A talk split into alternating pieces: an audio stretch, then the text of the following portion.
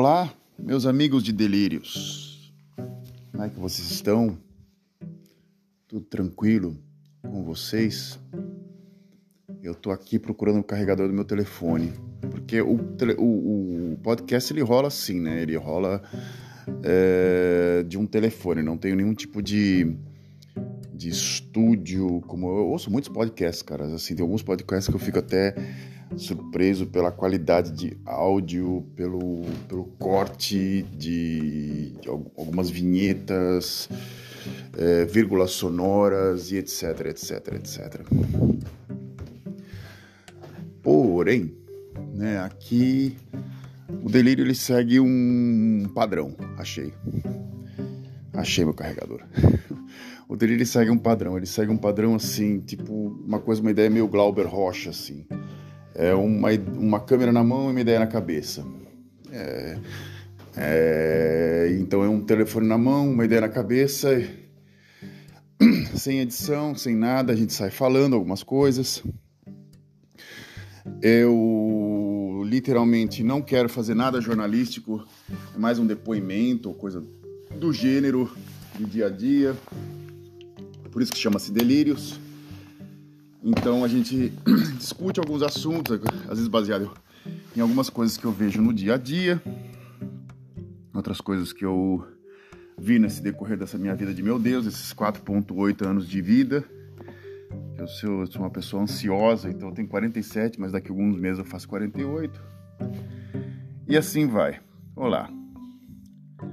Tô aqui nesses 1 minuto e 50 tentando introduzir o programa e agora eu vou começar agora a conversar com vocês. Esse é o podcast Delírios, né? É, ele tinha um nome muito comprido e eu abaixei ele, diminuí ele para Delírios. É um programa que eu uso para dialogar com uma audiência razoavelmente baixa. E e meu nome é Frederico Ilek, eu moro já há muitos anos fora do Brasil. Moro exatamente na Holanda, se quiser saber a exata a localização, longitude e latitude de onde eu moro. Você tem que pegar o mapa da Holanda, ver aquela tripinha que tá lá, tipo um pezinho que tem na Holanda lá, num, num pontinho que tem lá quase no final, que chama-se aqui Drielandepunt, é, que fica na cidade de Vals, acho eu, a Vals. E esse Drielandepunt é o lugar onde se encontram os três países, é o ponto dos três países, que é a Alemanha, a Bélgica e a Holanda. Eu moro aqui, nesse ponto.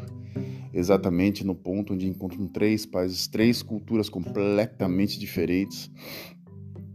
Principalmente porque é, o, é, é a Bélgica francesa, a Alemanha né, e a Holanda às vezes se, se casam um pouco, são um pouco similares, mas a Bélgica da Valônia, a Bélgica francesa é completamente diferente do, da Bélgica flamenga. Mas eu não vou estar aqui discutindo sobre isso. Eu vou estar discutindo sobre memórias, sobre coisas que me vêm na cabeça. Como eu nunca tive um dia dos namorados. É sério, eu, tô, eu sou casado há 18 anos 18 anos, eu tô junto com a minha esposa, 18 anos eu tô junto com a minha esposa. É... Eu nunca tive um dia dos namorados com as outras namoradas. É sério, não era uma coisa que não me passava, não era um dia que me falava assim. Era um dia assim muito comercial. Eu nunca, eu não sabia o porquê que o dia dos namorados era o dia dos namorados. Eu não, eu não fazia a mínima ideia. É, eu sempre esqueci essa data. E quando eu lembrei, a minha esposa, que não, não ela morou pouco, ela nasceu no Brasil, mas ela morou poucos anos no Brasil. É uma, a minha esposa tem uma história um pouco à parte. Mas ela era acostumada no Valentine's Day, que é dia 14, dia de São Valentim, acho que 14 de fevereiro. Então, quando eu fui fazer um agrado para ela no dia 12 de junho, Felizmente também é o aniversário da minha filha, mais nova, né? É, que também coincidiu, né? Incrível, né? Coincidiu. É, eu, ela falou assim: por que você está fazendo isso? Você não tem sentido nenhum. Para mim é dia 14 de fevereiro. 14 de fevereiro você pode fazer algo. E dia 18 de fevereiro é aniversário dela. Então era sempre assim: o fevereiro ia ser uma coisa meio turbulenta. E chega no dia 12 de junho, não tem nenhum tipo de sentido. E até com as outras namoradas também não tinha nenhum, nenhum tipo de sentido. Nunca teve sentido, de falar a verdade. Nunca teve sentido. Aí quando você vai lá e mexe no que, que o que, que, foi o Dia dos Namorados, uma série de coisas, e foi criado pelo pai do João Dória, um dia comercial, um dia para realmente para você ir na loja fazer aquele agrado, comprar um vinhozinho bosta, sabe? E é só vinho, tainha e sexo, sabe aquele, aquele meme? você acho que é necessário que você lembre que você vive, convive com a pessoa há muitos anos e não é um dia dos namorados que vai fazer uma diferença a mais ou a menos. É como aquela coisa do dia das mães e, porra, tu tem uma mãe que é um saco, ela te vê, só faz você ver o inferno e o caralho a quatro, chega no dia das mães, todo mundo é amigo. Natal, família inteira sai na porrada, primo que se odeia, é, tio que faz que, que, dá cambalacho e na cidade inteira chega no Natal todo mundo é amigo. Cidade em pé de guerra, é, briga de gangue na, no, no, na esquina, é, pessoas trocando tiro, é, narcotráfico, chega no novo todo mundo de branco. Então você chega, pra, chega uma, uma conclusão de que o mundo é um, uma coisa meio hipócrita, meio, meio o mundo é a vida, o mundo e a vida são coisas muito contraditórias e que a lógica e a justiça não é uma coisa muito coerente, se você for nessa lógica, né? Se você chegar nessa lógica, se você for nessa lógica, nesse pensamento. Para mim, o Dia dos Namorados foi uma coisa meio, meio, meio cafona. Eu lembro que eu tinha um episódio do Snoopy do Valentine's Day, que eles davam, as crianças davam é, presente entre elas.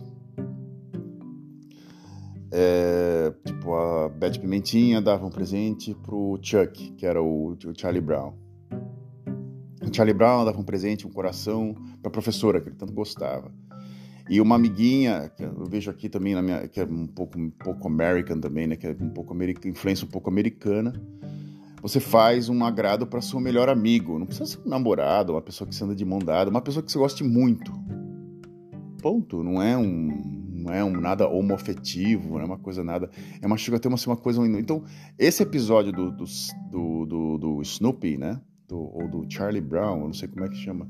Peanuts, quem é o nome original, acho que no, em português ficou Snoopy, né? É, mostrava que literalmente o amor pode ser uma coisa tranquila. Você pode ter um, um, um, tremendo um carinho por um amigo que você gosta e você vai lá e faz um agrado para ele. Não é nada homoafetivo, coisa do gênero. Você tem um carinho pela pessoa. Eu ouvi esses dias uma psicanalista, uma entrevista no Provocações, e ela vai muito numa base de Freud e Lacan é, Vera Iaconelli. E tudo era erotismo, tudo era erotismo, tudo era sexo, tudo era erotismo. Hum... Sim, a gente pensa, eu como, como homem, a gente pensa em sexo praticamente a toda hora, né? É, mas tem uma hora, eu acho que eu lembro até quando eu era criança em Barbacena, né? Não vou chegar até nesse ponto assim, né? Mas quando eu era adolescente em São José do Rio Preto, acho que não fica muito longe de Barbacena. Eu estava no colegial e a gente, eu lembrava que a gente tinha assim, as meninas que a gente tinha tara, que a gente queria pegar. Parece uma coisa muito nojenta isso que eu tô falando, é uma coisa até meio que aberta, tô falando. E as meninas que a gente tinha tinha coisa um platonicismo, que a gente queria ser amigo e ser namorado e ser uma espécie de um e ter um relacionamento harmônico. Então tinha aquela coisa carnal e safada, que é uma coisa bem masculina, acho, macho alfa, e tinha a coisa amigável e tranquila. É... eu lembro que tinha uma garota no, no, no,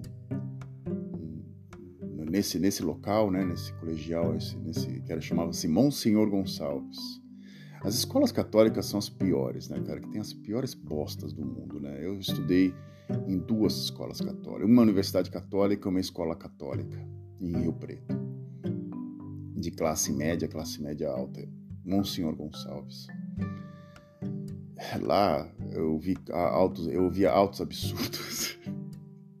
eu, vi, eu nunca vi tanto absurdo. Eu, eu estudei durante muitos anos em escolas particulares não tinha base nenhuma religiosa, acho que foi até um pouco uma coisa que não tinha, não, não existia a, a, coisa religiosa na escola. É, quando eu fui para para São José do Rio Preto, havia um colégio, uma escola, é, havia um colegial chamado Monsenhor Gonçalves, era uma escola do estado, não era uma escola ruim.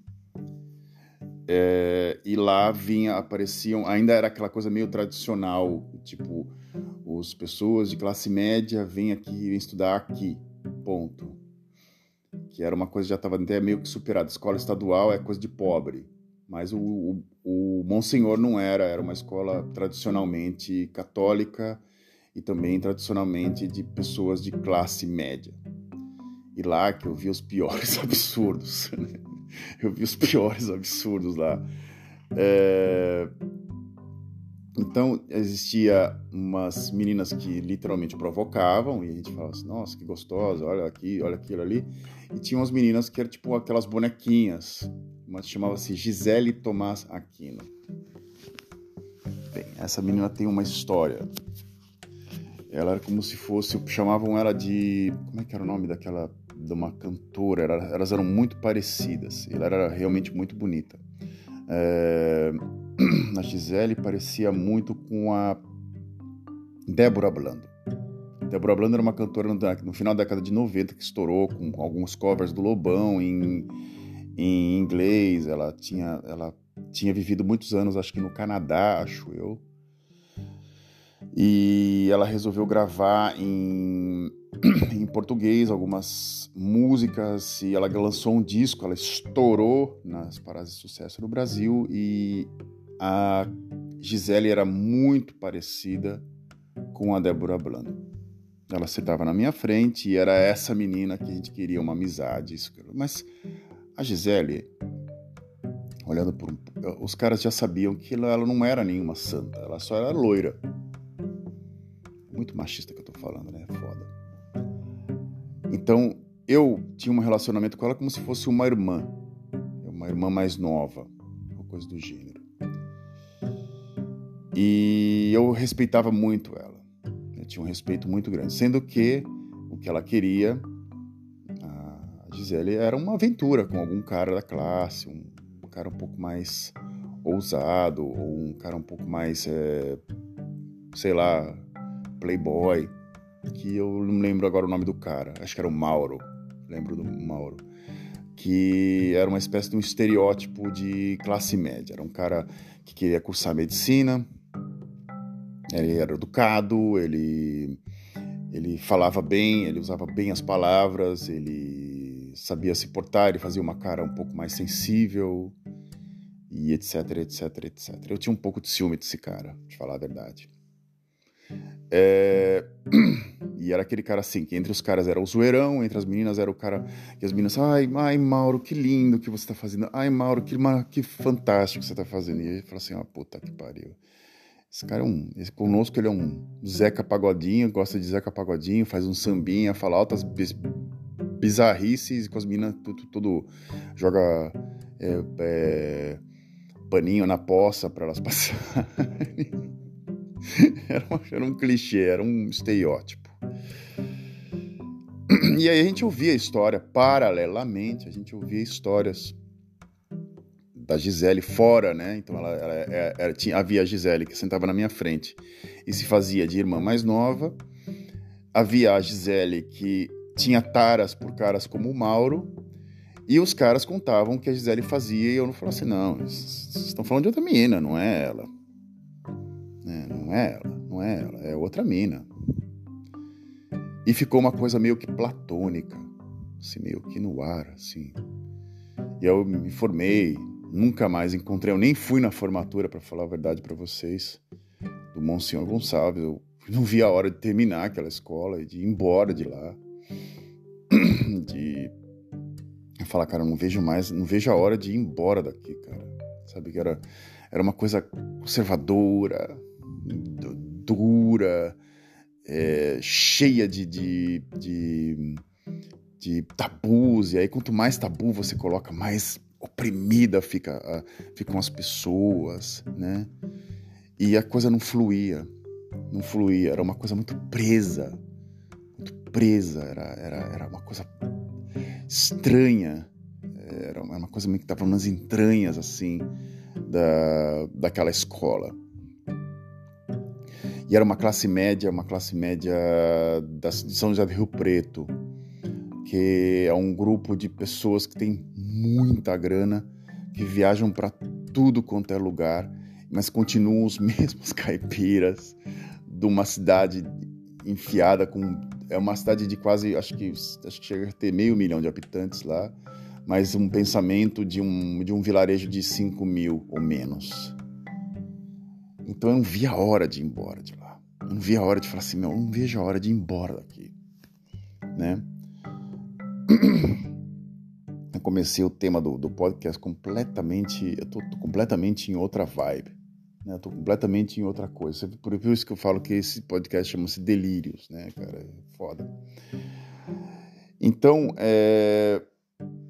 você tinha, eu tinha, para te falar assim, então para mim, em, nesse período assim, eu não tinha tido um relacionamento assim que eu falasse assim, não, eu tenho esse amor que eu tinha no do Snoopy, mas eu vou dizer do, pro, do, do, do, do episódio do Snoopy, que era um amor de você querer ter a pessoa do seu lado por ser uma pessoa legal, por ser uma pessoa que você tem respeito, por você gostar dela.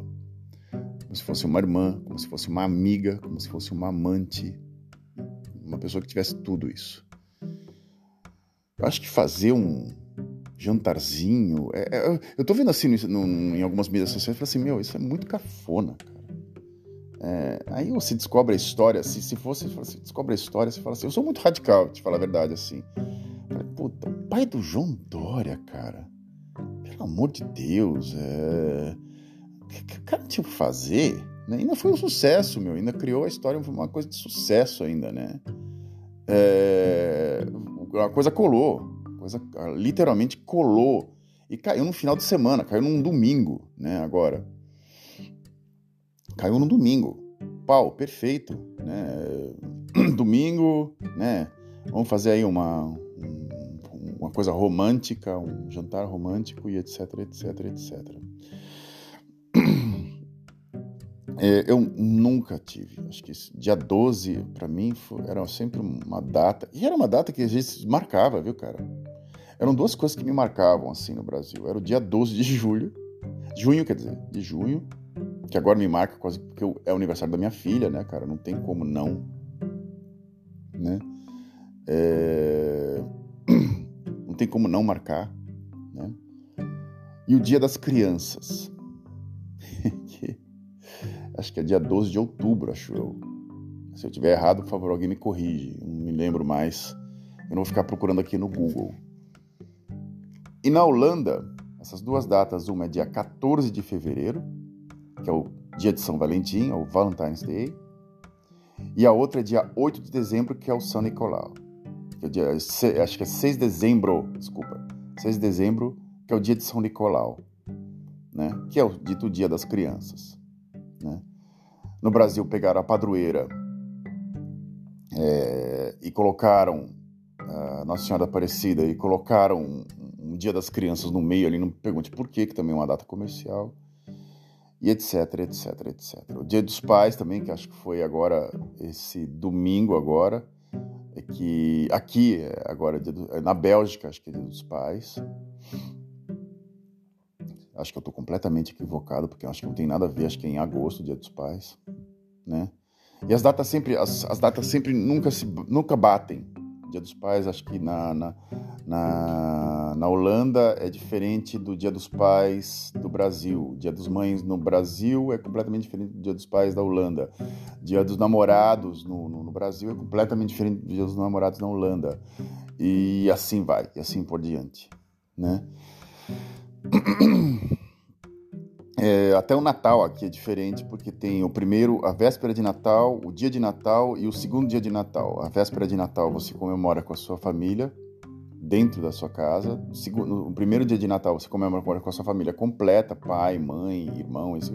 E o terceiro dia, o, o segundo dia de Natal, você comemora com os amigos. Então eles têm o dia 26 também é livre aqui. Aqui e na Alemanha. Né?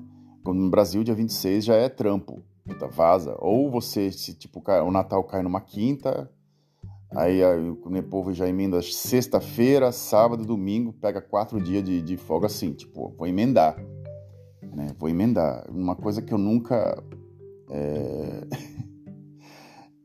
nunca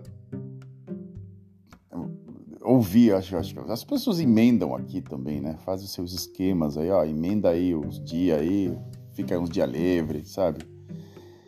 e assim por diante. Mas eu tô tentando aqui me recapitular assim, uns dias dos namorados, cara, que eu tenha tido com que eu passei com alguém. Eu sempre esqueci essa data. E às vezes era a coisa estava tão mal que o dia se eu lembrasse do dia dos namorados, não nem assim recuperava. Nem assim a coisa ia. Nem assim a coisa acontecia. Às vezes o dia dos namorados é uma coisa para você recuperar a memória de alguma coisa, ou dar um presente no qual a pessoa lembrava. É, vem uma parte nostálgica no meio, e etc, etc, etc. Eu só sei que nesses coisas de namorado que eu saía com a pessoa, sempre dava merda. Sempre dava merda. nunca era uma coisa que tu falasse assim, tu falava assim, puta, olha, acertei em cheio numa coisa no qual eu acho que, porra, ficou muito pica. Não. Não.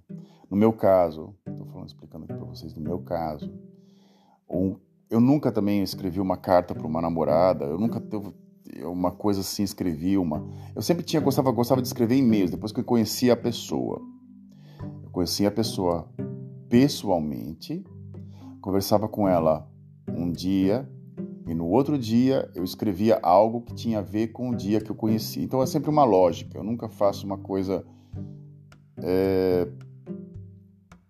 que espontânea. Eu, eu, eu, tento fazer, às vezes, olhar uma imagem, uma imagem ou coisa do gênero, eu tento exercitar isso de alguma pessoa que eu tento escrever algo baseado naquilo. Às vezes algumas pessoas gostam, é, algumas outras pessoas se assustam, porque acho que você vai se assustar, claro, quem é esse louco que tá escrevendo isso pra mim, né? Meu, é foda. É, é, é, existe a parte normal ainda nesse mundo, né, cara? O, às vezes o normal. Eu, pelo fato de eu ter uma imaginação muito rica, né, cara? Rica até, chega até passar do normal, eu consigo escrever algo, algumas coisas baseado, me imaginando algo, algo que está acontecendo ali naquela imagem, coisas do gênero. Eu cheguei a fazer isso muito de zoeira, é, algumas reações, e eu gostava de ver as reações, assim. Perdia muito, perdi muito tempo, de falar a verdade. Estou aqui num, sincero, num, num sincerocídio aqui que tá me, me, pode me comprometer muito assim, no futuro. Muito pela, pela parte muito morosa, assim, uma coisa muito morna, que eu vivo num, num local muito morno, não existia uma coisa meio que intensa. Tu fala assim, puta, uma intensidade aqui de, de vida. Não. Em si, os holandeses são, são pessoas assim, até que tem um pouco de medo de, de sair um pouco do ostracismo, do, da, do comfort zone, né? Então você vê, agora falando em, em Valentine's Day ou coisa do gênero, eu vou falar aqui de comfort zone e tentar terminar esse podcast com mas com histórias ligadas às pessoas do meu trabalho. Eu vou contar duas. Um cara se chama Michael e o outro se chama Danny ou Dan. Uh, esse Michael, ele, ele é de filho de pais da Indonésia, que de avós, não, ele é, os avós deles são, eram da Indonésia, que se mudaram para a Holanda depois da segunda, depois da, da guerra civil que houve depois a Holanda também retomou a Indonésia, tem um pouquinho de história para vocês, né? depois da Segunda Guerra Mundial. Caso vocês queiram entender um pouco melhor essa história de uma forma rápida, assiste o filme The Host no Amazon Prime, que fica bem claro para vocês que a Holanda invadiu a Indonésia, quer dizer, recolonizou a Indonésia e a Indonésia, como troca, que era, a Indonésia era do Japão, resolveu se organizar e expulsou os holandeses e quem colaborava com a Holanda depois da Segunda Guerra, depois da Segunda Guerra Mundial. Nessa, nesse pacote veio a família do Mike. Né, eu não vou falar o sobrenome porque eu acho que, que ele pode ser preservado nessa história. O Mike, ah, os, os, os, o, os avós eram de, eram de, um, de eram, de, eram que é uma espécie de uma tribo que tem na Indo, da Indonésia, e tem muito Moluccas aqui na, na, na, nessa região. Um dos, das pessoas que eram Moluccas, né, que eram da, desse, desse, desse, dessa, dessa etnia Molucca, né, era o Alex e o Eddie Van Halen. Interessante, né? O Alex e o Eddie Van Halen também eram Moluccas. E o Mike eu estava conversando com ele, sempre, não sei porque me dá na cabeça, é porque o Mike tem, um, ele parece um pouco é, uma pessoa da América do Sul. Eu começo a conversar e a gente fala daquele estilo bem podre sobre mulher e como, o que são as mulheres e como são as mulheres. E eu vejo que ele gosta de ouvir, mas eu nunca tinha ouvido o lado dele.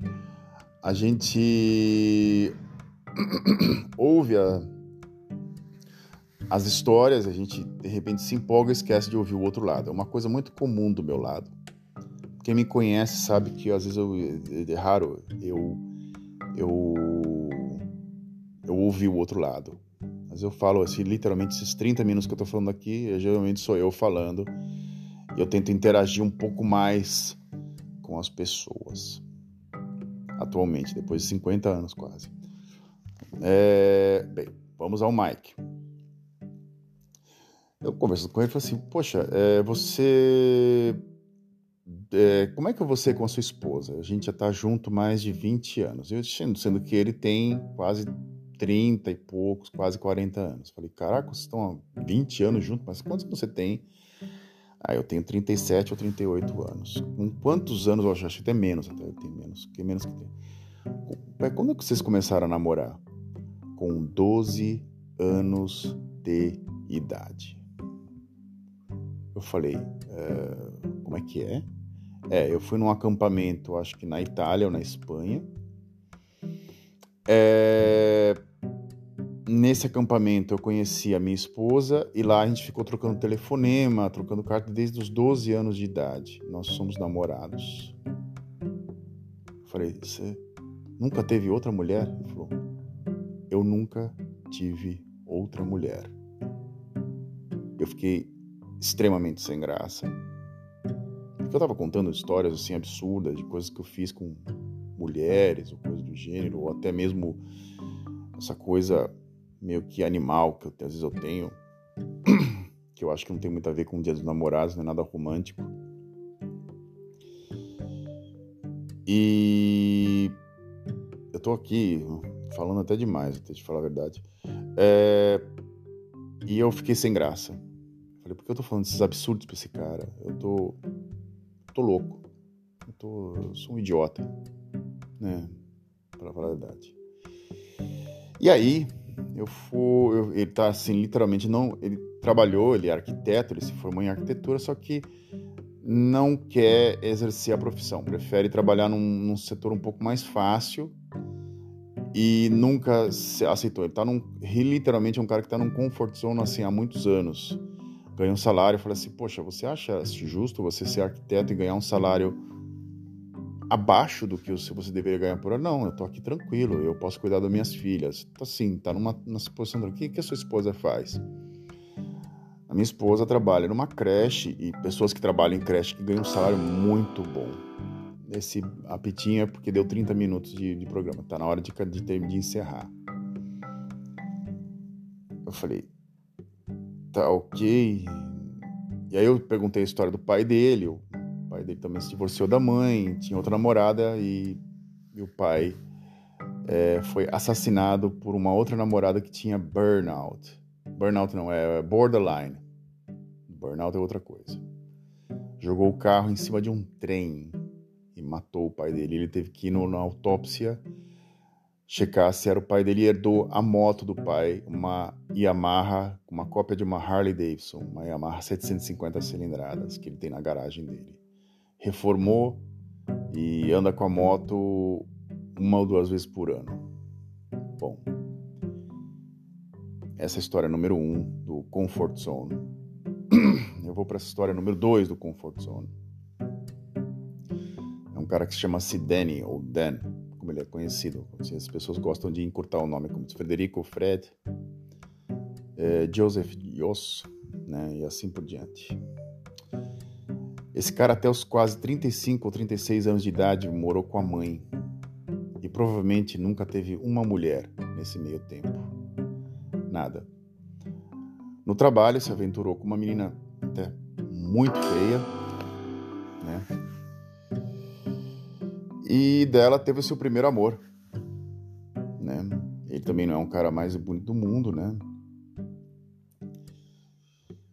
E resolveu sair da casa da mãe depois, depois de quase 40 anos junto com ela. No meio tempo não deu certo, porque literalmente você convive com a sua mãe durante muitos anos. De repente você vai fazer sua esposa uma segunda mãe. Isso é um grande problema de muitos, muitos e muitos e muitos relacionamentos. E ele começou a criar, a... com essa esposa, com essa namorada, uma segunda mãe, que no qual abandonou ele. Você está com uma casa, você tem um quarto a mais, o que, que você vai fazer? Você vai ou procurar uma casa menor ou você vai arranjar uma outra pessoa. O que, que ele fez? Colocou coleção de carros é, miniatura e carros de filmes num quarto que era o quarto que seria o quarto dela e que seria o quarto da criança e mais coleção de filmes de carros e de filmes e, e etc etc etc parece uma história meio doida que eu contando para vocês mas é, é normal de repente ela se juntou com outro cara fez um filho com o cara também não deu certo e resolveu voltar. No que voltou, ele teve que vender toda a coleção que ele tinha acumulado, que ele tinha feito nos anos que ela estava fora, fazer um quarto para o filho que não era dele e e colocar as pessoas de volta em casa e aceitar. Não deu certo de novo. A mulher saiu, resolveu alugar uma casa à parte e os dois vivem juntos em casas separadas e a mulher tem praticamente dois namorados. Um que foi casado oficialmente, o outro que fica babando e qualquer coisa que ela pede, ah, fica uma semana aí com meu filho, que não é, não é dele, e fica. É uma coisa muito anormal, assim. Eu, eu nunca aceitaria isso de uma pessoa. Se eu tivesse uma namorada e de repente ela saísse e voltava com outro filho, só se eu amasse ou se eu fosse muito idiota. E acontece isso muito aqui. Né? Ah, tô fazendo uma lógica, ah, as pessoas que moram aí no seu local aí são todos idiotas. Nem tanto. Tem gente muito esperta aqui, que sabe literalmente jogar com com a com o fluxo das coisas aqui. E essas essas pessoas que eu estou explicando aqui para vocês, um, né, foi esperto, ainda tem muita gente esperta. Tem, eu, toda vez que eu sento para conversar no meu trabalho, sempre vem histórias que me arranca. Eu, às vezes eu, tenho, eu tento poupar as pessoas, então por isso que aqui no podcast eu falo às vezes um nome fictício. Parece que eu estou inventando, mas eu tento preservar a identidade da pessoa. Mas as histórias são uma mais à parte do que a outra. E é isso. Muito obrigado pela essa atenção que vocês estão me dando. É, isso para mim é uma coisa muito bacana. Continuem é, a interagir com o programa pelo e-mail f_ilec@hotmail.com ou pela minha mídia social, que é o F, é, é Fred Ilec, sem o C, com um K no final. Você vai lá e vê o que eu publico, que não é nada demais, e me segue. E a gente se fala. Até.